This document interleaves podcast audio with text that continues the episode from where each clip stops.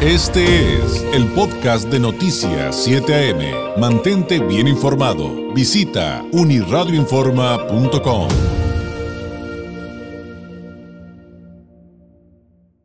El pasado 4 de febrero se conmemoró el Día Mundial contra el Cáncer y hoy eh, vamos a hablar con un experto acerca de específicamente el cáncer de pulmón, su prevalencia, qué podemos hacer, hay señales, eh, hay mucho que platicar alrededor de ello y es por ello también que le agradezco enormemente que nos tome la llamada el doctor José Manuel Mier Odriozola. Él es experto en cáncer de pulmón, experto con posgrado en cirugía eh, torácica, doctor en medicina y cirugía, nominado a mejor investigador europeo en cirugía de tórax en Cracovia 2009, autor de 60 trabajos científicos publicados, em, articulista, eh, colaborador de revistas de impacto eh, a, nivel de especialidad a nivel global, articulista de Milenio, Forbes, el Miami Herald. Eh, América Economía, entre otros, director del Instituto de Cirugía Torácica Mínimamente Invasiva del Hospital Ángeles Lomas en la capital de nuestro país, coordinador de la Clínica de Cáncer de Pulmón y Tumores de Tórax, ahí en ese mismo hospital de 2014 a la fecha, autor de Acompáñame, Lecciones de Vida que Transforman, autor de Insight, cirugía, cirugía Torácica Mínimamente Invasiva, el primer cirujano en operar por cirugía torácica de mínima invasión en México, primer cirujano en operar cáncer de pulmón con robot en México, y solamente le estoy resumiendo eh, y tomando parte de lo más importante del perfil del doctor Mier Odriozola. Doctor, ¿cómo está? Muy buenos días. Hola, muy buenos días. Un placer estar contigo y con tu auditorio a sus órdenes. Gracias, doctor. Pues partamos por, por lo básico. Eh, me refiero a eh, un cáncer como el de pulmón. Eh, ¿Qué prevalencia tiene a nivel global y cómo está en nuestro país? Porque de repente me da la impresión, y no sé si sea así, de que hablamos mucho de otros cánceres, pero poco de este en particular. Mira, pues tienes toda la razón. Eh, el cáncer de pulmón alrededor del mundo ya es el cáncer número uno en mortalidad, ¿sí? No en incidencia, pero sí en mortalidad. Es decir, el 18% de todos los pacientes alrededor del mundo que mueren de un cáncer al año lo hacen de cáncer de pulmón. Esto es casi uno de cada cinco. México no es ajeno a estas cifras. Más de 9.000 defunciones al año ocurren por cáncer de pulmón. Y como tú bien dices, pues se habla mucho, y está bien, por supuesto, hablar de cáncer de mama, de colon, de próstata, etcétera, pero el pulmón es un tema de salud pública muy importante que pues no debemos de olvidar. Ahora, eh, si le pregunto respecto eh, a qué tipo de señales eh, vamos a ver en nuestro cuerpo como para saber que hay una enfermedad de esta naturaleza o que pudiera haberla. Eh, ¿Hay algo que, pudiéramos observar de inicio, doctor? Sí, mira, el cáncer de pulmón, una de sus, pues, de sus peculiaridades es que suele dar la cara cuando ya está muy avanzado. Mm. El 85% de los cánceres de pulmón que detectamos en México están en etapa 3 o 4 y eso hace que ya eh, no los podamos curar.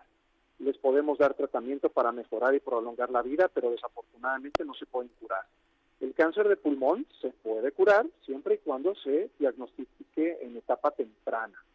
Para poderlo diagnosticar en etapa temprana ya tenemos un estudio de cribado, así como hay mamografías para la mama, colonoscopías para el cáncer de colon, pues ya para el cáncer de pulmón tenemos un estudio que se llama tomografía de tórax.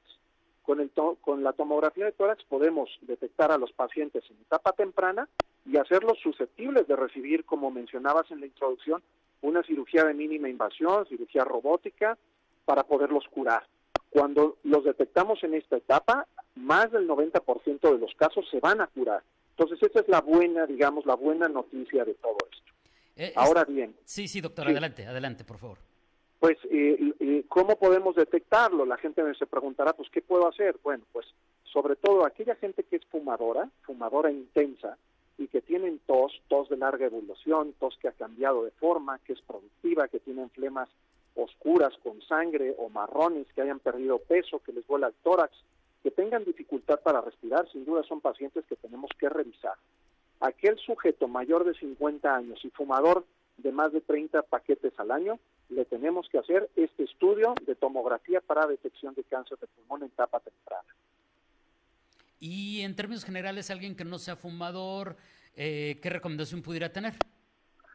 Eh, tocas un punto importante. tenemos cáncer, el 15% de los cánceres de pulmón se presentan en no fumadores.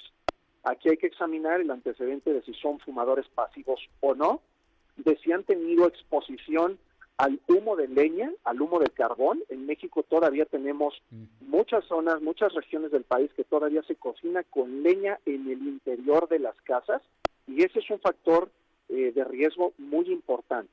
También haber tenido, haber eh, recibido radiación en el tórax también es un factor de riesgo. Entonces, todos estos factores de riesgos hay que analizarlos. La gente que nos escucha, pues que se haga el examen a sí mismo, decir, oye, pues si yo soy fumador pasivo, tengo más de 50 años, me han radiado, etcétera, pues sería bueno que acudiera con su especialista para una, una revisión de rutina, porque insisto, el cáncer de pulmón es curable siempre y cuando se detecte, se detecte a tiempo. Oiga, doctor, y en cuanto a cirugía se refiere, cuando ya algo está diagnosticado, eh, ¿qué hay respecto a esto de lo que también se habla muy poco? De, que se puede vivir con, a lo mejor tienen que quitar un pulmón o quitar una parte de un pulmón. ¿Cuándo se dan, este tipo, de, se dan este tipo de situaciones? Eh, y, qué tipo de calidad de vida le queda a una persona que tiene una cirugía de esa naturaleza, ¿no? Porque suena, algo, muy suena algo muy fuerte, ¿no?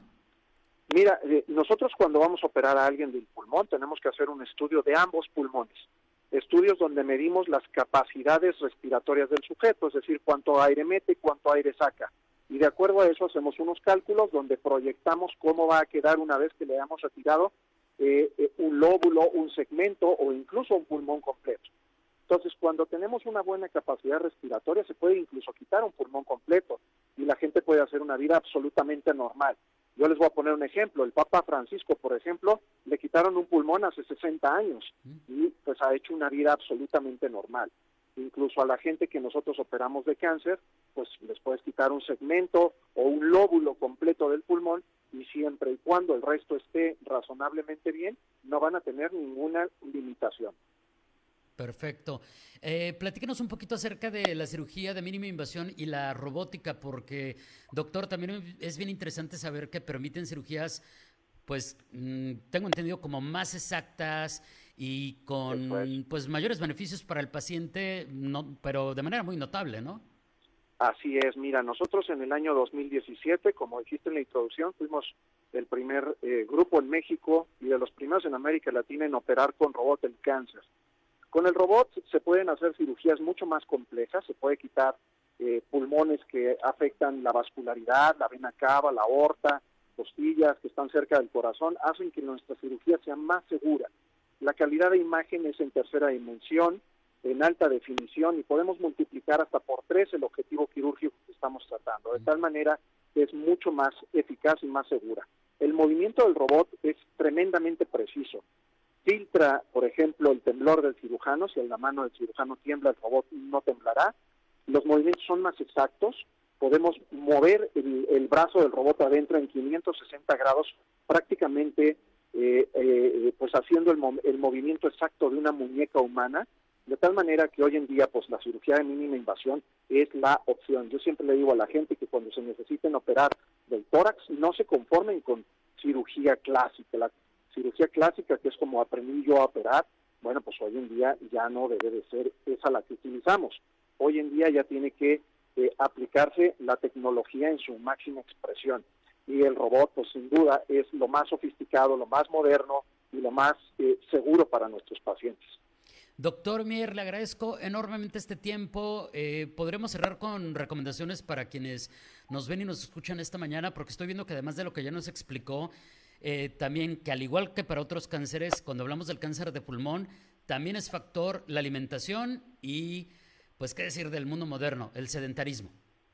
Claro, mira, eh, eh, las medidas, las medidas de higiene, de higiene para nuestro cuerpo son las más importantes. Mantener un peso adecuado, hacer ejercicio, comer saludablemente, sin duda son factores que favorecen eh, eh, pues que no se presenten enfermedades, incluidas estas el cáncer. Entonces, el buen estilo de vida es una gran recomendación que alarga la vida. Está demostrado que una persona en buen estado físico, que haga ejercicio, que mantenga un peso adecuado, va a vivir más años, sin ninguna duda.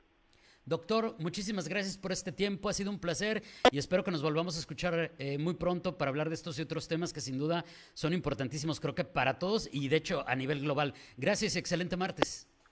Estoy siempre a sus órdenes y que la gente nos busque en internet, doctor Mier, en Google y con eso desaparecemos, no hay ningún problema, a sus órdenes. Perfecto, gracias doctor. Le, compartimos en redes sociales eh, eh, también las del doctor para que lo ubique, pero como doctor Mier lo va a encontrar de inmediato. Es el doctor José Manuel Mier Odriozola, eh, experto en estos temas, hoy hablándonos de cáncer de pulmón. Este fue el podcast de Noticias 7am. Mantente bien informado. Visita unirradioinforma.com.